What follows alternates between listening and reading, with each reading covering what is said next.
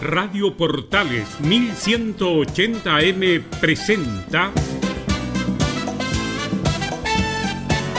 Al día con Portales. Entrevistas, noticias y la mejor música. Conducen Claudio Quijada. Día jueves y estamos listos, preparados eh, para iniciar un nuevo encuentro con la actualidad de las buenas canciones al día en Portales a través de la señal 2 de la Primera de Chile. Les saluda Milo Freixas. Estamos preparados para revisar lo que nos dejó esta jornada de día jueves 25 de junio de 2020, pero antes nuestra habitual portada musical.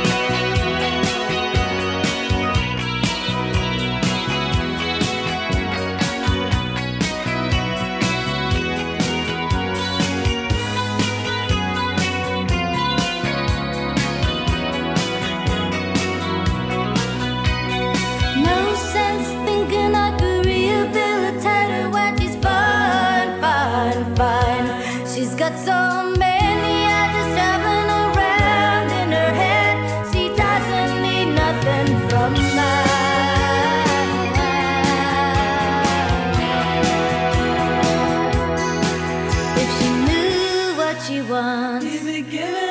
If she knew what she needs. If she knew what she wants.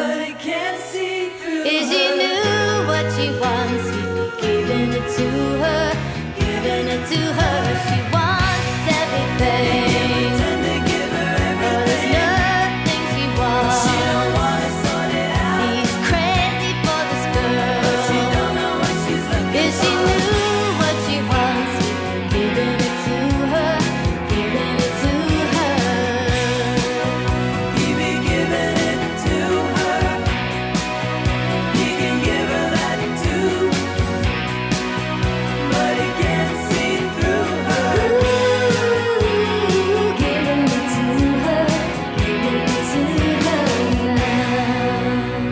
Empezamos con el detalle este jueves al inicio del balance diario de la pandemia de COVID-19 en el país. El ministro de Salud Enrique París reiteró que hay leve mejoría en la situación con un 14% menos de casos confirmados. Es la tercera jornada en que se refiere en dichos términos al avance del escenario, recordando que ello no implica que se puedan bajar los brazos destacando que la situación sigue siendo preocupante en las regiones de Antofagasta, O'Higgins y del Biobío. Hoy día voy a repetir algo que hemos estado diciendo con mucha prudencia. Hay una muy pero muy leve mejoría. Sin embargo, esa mejoría leve se contrapone con algunas regiones donde no tenemos la misma situación, planteó. Dicha leve mejoría, explicó, se manifiesta porque hay un 14% menos de casos confirmados a nivel nacional. Hoy día tenemos más de 17.000 exámenes de PCR y la positividad de los exámenes de PCR también ha bajado.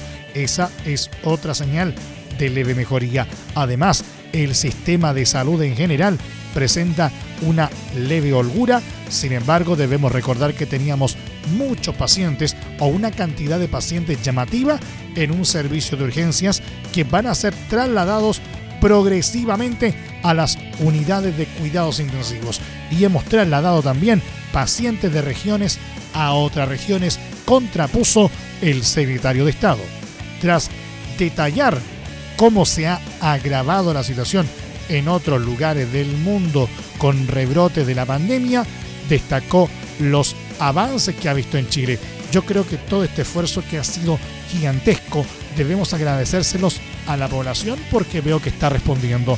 Hay una disminución de la movilidad en algunas regiones y en algunas comunas y también agradecer una vez más porque no nos vamos a cansar al personal de salud.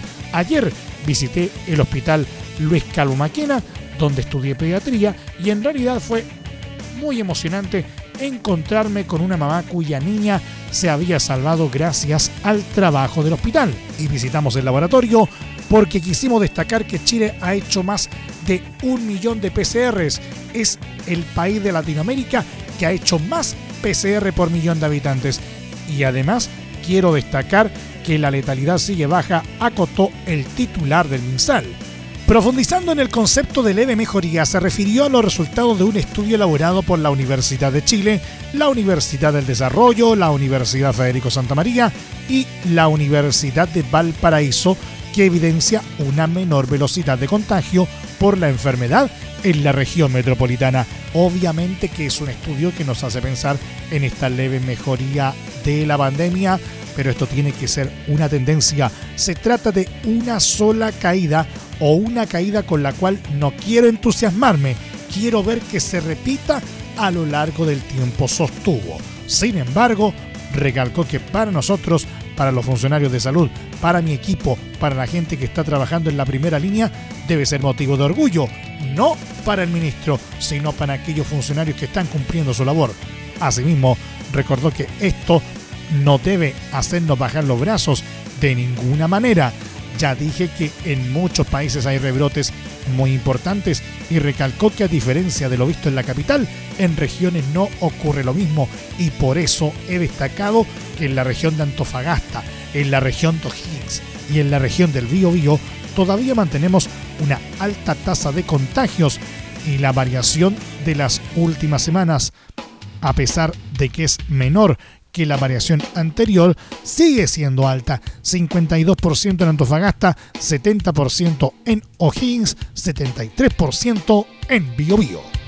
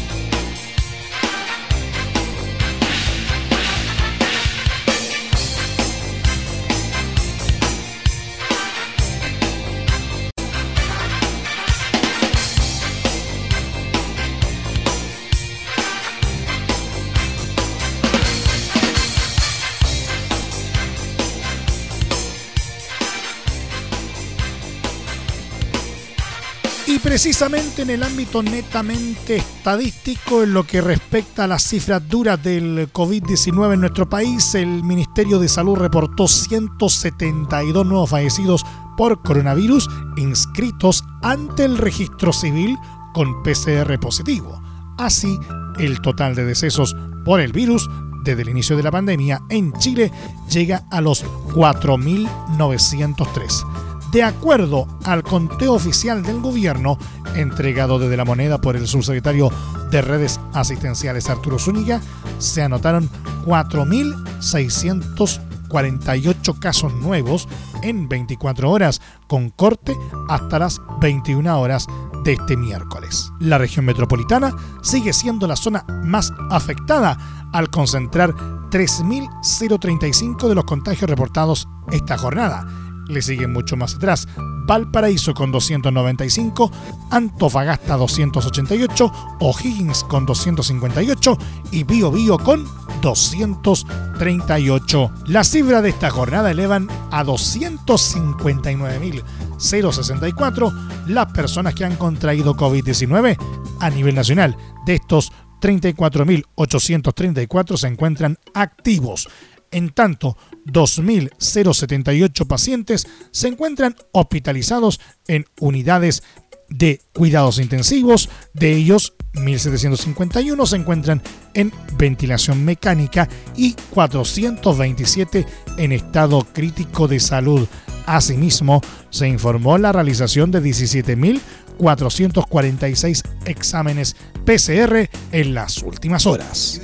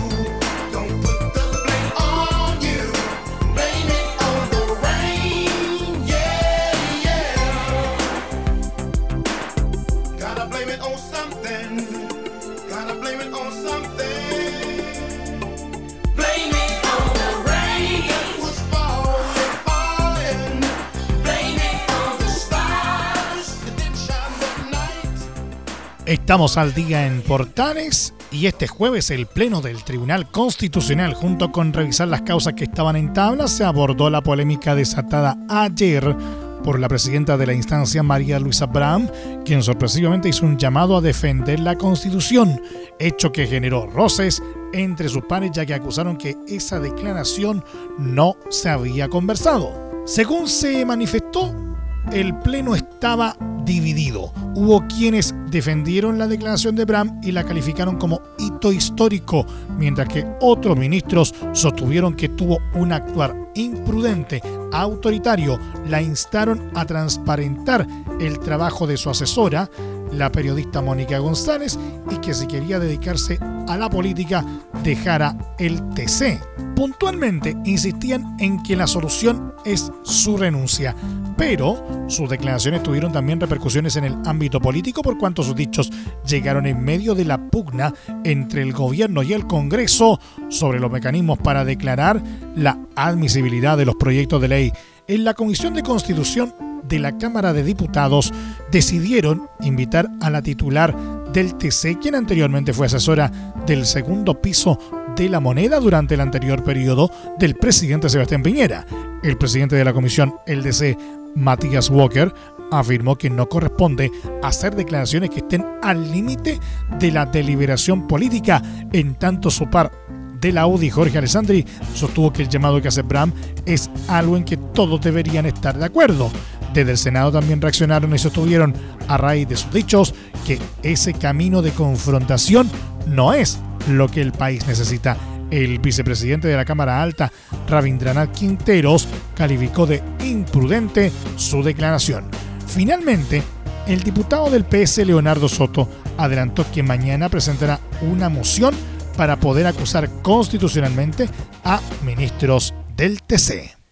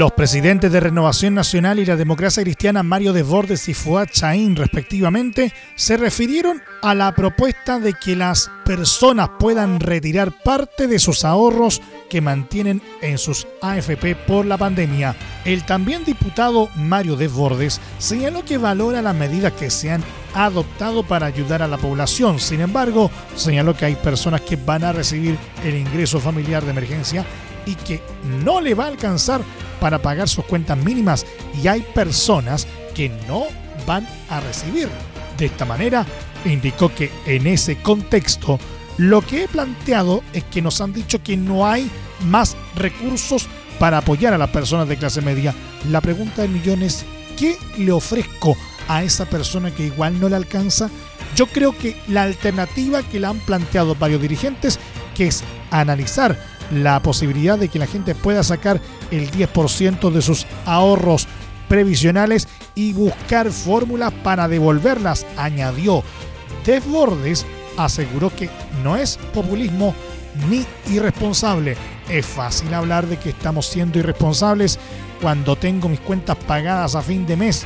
Por Dios que fácil hacer la crítica sin tomar en cuenta lo que está pasando en realidad con la clase media que no le alcanzan los beneficios. Cuestionó.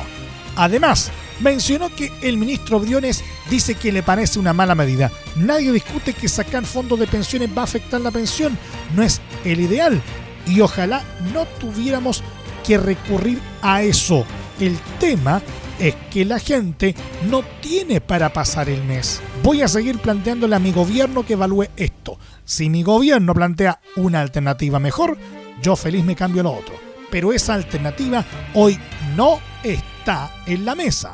Por su parte, el presidente de la democracia cristiana, Fuad Chain, aseguró que no es populismo, es realismo, es conocer cómo viven precisamente las familias chilenas. Hay una clase media altamente endeudada que no aguanta un mes sin pega y que no tiene capacidad de ahorro. Asimismo, Chain señaló que la idea es que una parte de eso, los fondos de pensiones, vaya a poder darle certeza para poder terminar con la incertidumbre de tantas familias de clase media. Nos parece que es indispensable. Además, añadió que sería bueno que de manera excepcional ponerlo al servicio de la sociedad con un tope y que se devuelva con una sobrecotización durante determinado tiempo o con un bono de reconocimiento del Estado para no afectar las futuras pensiones.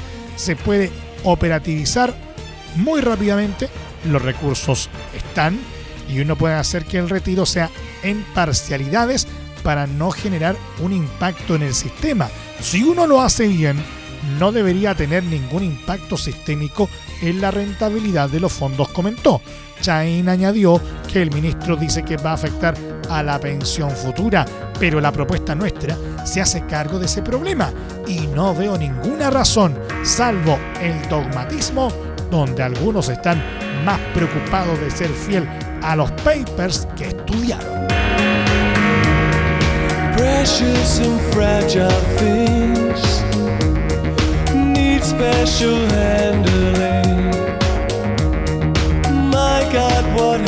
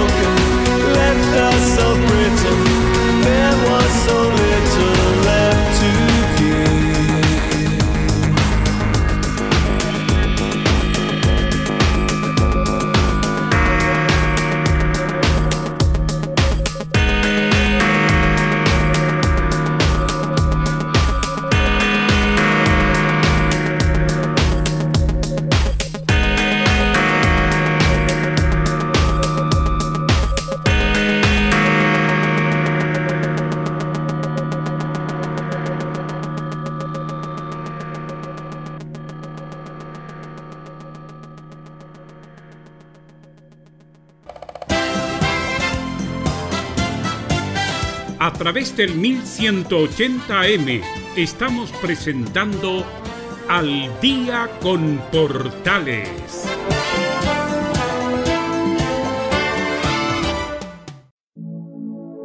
No hay rencor, nena. Diles cómo fue, Julieta.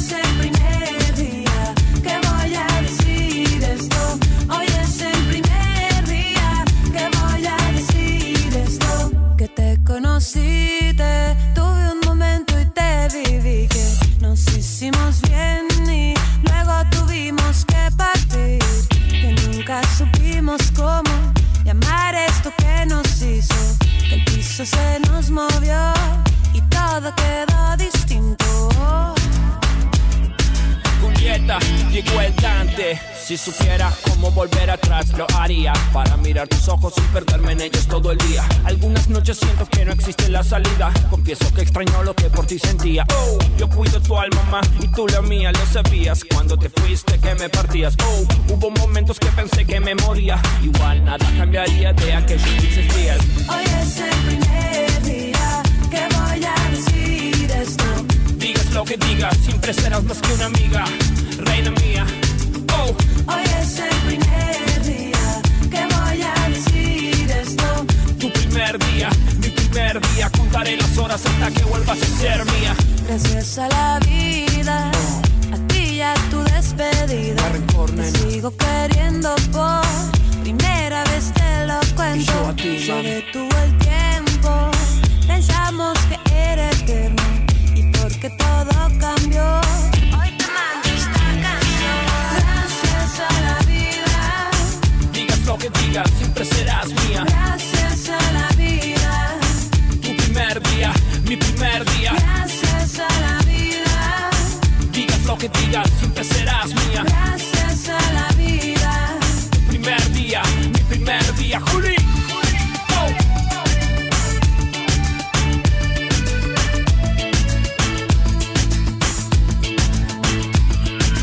Nadie nos vio entrar y salir. Todo duró un micro momento. En un suspiro te veo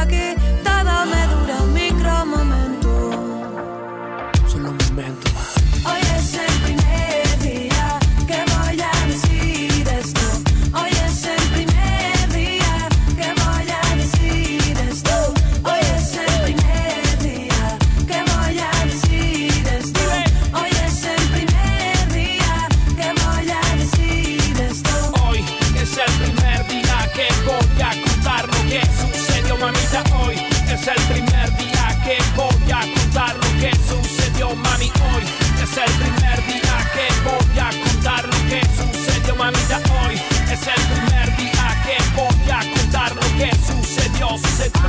Es el primer día que voy a contar lo que sucedió. Ay, es el primer día que voy a contar lo que sucedió. Ay, es el primer La última semana se registraron lluvias en el país que ayudaron a paliar en parte la sequía que viene afectando al país hace más de una década. Por lo mismo, el ministro de Obras Públicas Alfredo Moreno realizó un análisis en torno a la situación hídrica que vive el país. Moreno precisó que las precipitaciones ayudan, pero que aún falta mucho para revertir el déficit de agua que enfrenta el país. Las lluvias y las nevadas que hemos tenido sin duda son un respiro, una ayuda que por supuesto mejoran la situación, pero estas lluvias que han caído naturalmente no terminan con la sequía ni mucho menos, sostuvo Moreno. Según Moreno, Con lo llovido a la fecha ya se superó el agua caída el año pasado en la zona centro, norte y sur. Sin embargo, y mirando los datos, aún se está lejos de alcanzar las cifras de un año promedio. En la región metropolitana, el año pasado cayeron 35 milímetros, mientras que durante 2020 el número llega a los 76. No obstante, en un año promedio, lo normal serían 165. Los embalses juegan un rol fundamental, tanto para abastecer a la población de agua potable como para la agricultura y el riego. El aeroclimatólogo de la Universidad de Talca, Patricio González, señaló que para que los agricultores tengan tranquilidad, los embalses deberían estar al menos a un 80% de su capacidad. Por su parte, el agricultor Sergio Larraín quien cultiva cereza, uva y arándano en Teno, región del Maule, indicó que el año pasado, a pesar de la mega sequía, alcanzaron a regar con lo justo. Ahora y con el agua caída hasta el momento, tienen agua para regar con tranquilidad hasta septiembre. En cuanto a la nieve caída, el ministro Moreno señaló que en la región de Valparaíso se han alcanzado los 124 milímetros. En 2019, a la misma altura, habían nevado solo 65. No obstante, lo normal para un año serían 568 milímetros.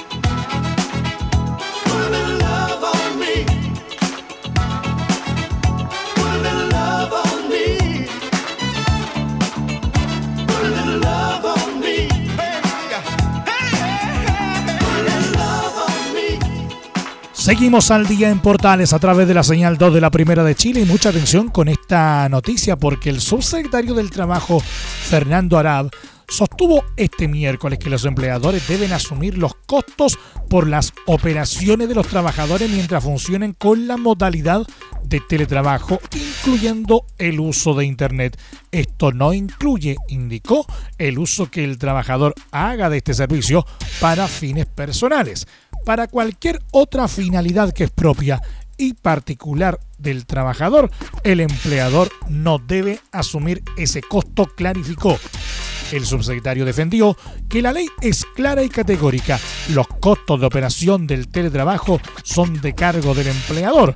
En consecuencia, el costo, por ejemplo, del Internet que el trabajador utiliza para el teletrabajo debe ser asumido por el empleador. Explicó que ambas partes deberán, en virtud de un anexo, establecer el pago que el empleador va a realizar al trabajador por ese concepto ante la cantidad de empleados que han debido funcionar con esta modalidad como parte de las medidas de distanciamiento social tomadas para evitar los contagios por COVID-19. Las partes deberán establecer un costo, que es el costo de Internet para efectos del teletrabajo y ese costo es un reembolso de gastos que el empleador realiza al trabajador, recalcó, detallando que la situación funcionaría distinto para las dos modalidades de teletrabajo que hay.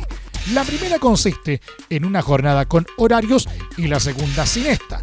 En caso de haber acordado la primera, el horario de ingreso y salida será medido a través del tiempo de conexión y todo lo que sea extra será pagado como tal, explicó la autoridad. Si la persona acordó con el empleador no someterse a horario de trabajo, de igual forma tiene derecho a la desconexión digital, lo que garantiza 12 horas continuas de desconexión entre una jornada y otra, añadió. Finalmente, respecto de los accidentes que puedan ocurrir al trabajador que está sometido a esta modalidad, creo que hay que distinguir la causa o si ocurrió con ocasión del trabajo o es una enfermedad profesional. Y de ser así, evidentemente esa persona va a quedar cubierta por la ley. Clarificó de esta forma que quienes sufran este tipo de situaciones van a tener tratamiento, así como el pago de las prestaciones que correspondan de cargo de la mutualidad a la cual el empleador se encuentra afiliado. Cuando te mueves así, me mueves. Cuando me miras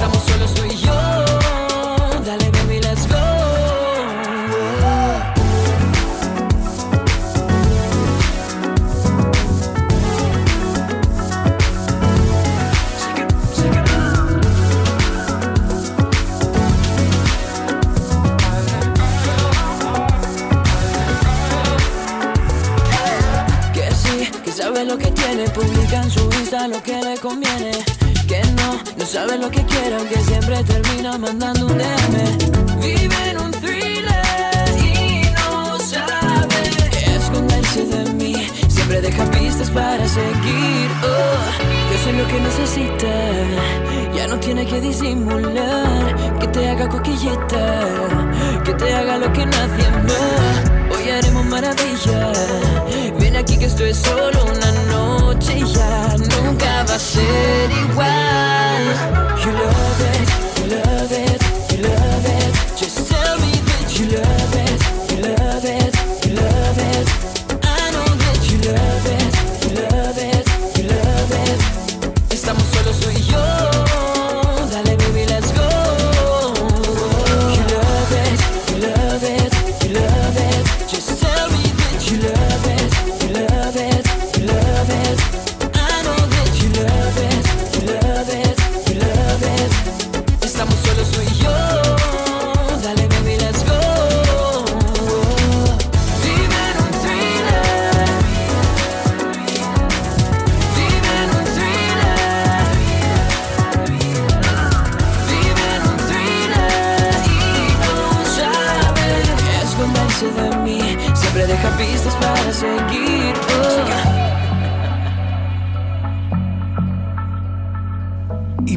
mucha atención porque este dato es tremendamente útil para usted. ¿eh? Ponga atención. Este jueves comenzó el segundo pago del ingreso familiar de emergencia IFE, beneficio que incorpora los cambios introducidos que aumentan los montos y cobertura de este apoyo. El nuevo pago del IFE será para un primer grupo de las familias, 404.530 hogares que tienen ingresos informales. Este es el primer pago con los nuevos montos. Son 100 mil pesos por integrante en un hogar de hasta cuatro personas. Le estamos pagando a más de 400 mil familias de las que ya teníamos información de pago, que habían recibido beneficios del Estado y que vivían solo de ingresos formales, por tanto son las familias más necesitadas, sostuvo el ministro de Desarrollo Social, Cristian Monkeberg. El ministro destacó que en paralelo hay varios procesos ocurriendo para que se llegue a más hogares. Ampliamos el plazo para que apelen quienes no recibieron el primer pago para que nos cuenten que perdieron sus ingresos y también ampliamos el plazo para postular al segundo pago para quienes no postularon al beneficio. Importante recordarles que actualicen sus ingresos. La última palabra la tiene el ciudadano, añadió. A partir de hoy reciben el IFE los hogares sin ingresos formales que ya han recibido beneficios del Estado y familias donde ya existe su información de pago. Los más de 400.000 hogares que comenzarán a recibir este segundo pago a partir de hoy significan 1.135.195 personas, de las cuales 812.805 son mujeres, mientras que casi el 69% corresponde a regiones. ¿Hasta cuándo se puede postular al segundo pago? La nueva ley amplió el plazo hasta el 9 de julio. El segundo grupo recibirá pagos sucesivos hasta el 10 de julio, considerando a hogares con ingresos formales bajo el umbral establecido, quienes tienen ingresos formales y recibieron el primer pago automático. Su beneficio será recalculado al alza, es decir, con los nuevos montos del IFE. Pensiones básicas solidarias de vejez y pensiones básicas solidarias de invalidez. Y quienes postulan antes del 29 de junio.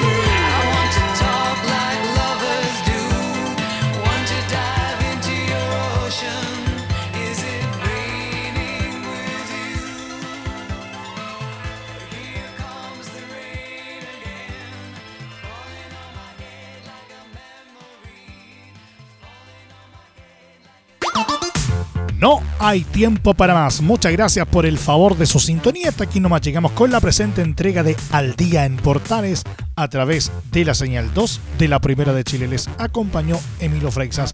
Como siempre, les recordamos que la restricción vehicular para mañana viernes eh, rige a todos aquellos eh, vehículos catalíticos eh, registrados antes de septiembre de 2011, cuyas placas patentes terminen en los dígitos 4 y 5. 4 y 5 entonces la restricción a los catalíticos mañana viernes. En tanto, aquellos eh, vehículos sin convertidor catalítico, cuyas placas patentes terminen en los dígitos 8, 9, 0 y 1, se verán afectados de la misma forma. En ambos casos, la restricción aplica entre las 7.30 y las 21 horas. Les recordamos que el estreno de este programa se lleva a cabo como siempre de lunes a viernes entre las 20 y las 21 horas, así como su respectiva repetición de martes a viernes en horario de 2 y media a 3 y media de la madrugada. Y también les tenemos que recordar que a partir de este momento este programa se encuentra disponible a través de nuestra plataforma de podcast en Spotify y en los mejores proveedores de podcasting. Búsquenos como Al Día en Portales. Un nuevo encuentro con la actualidad y las buenas canciones, como es habitual, mañana, si os quiere, en este mismo horario. Cuídense, que tengan buena jornada y lo más importante, ahora más que nunca, quédate en casa, que el próximo puede ser tú. Ojalá que eso no ocurra. Nos vemos mañana. Cuídense. Chao, chao. Radio Portales 1180M tuvo el agrado de presentar Al Día con Portales. Claudio Quijada agradecen su sintonía y les desean muy buenas noches.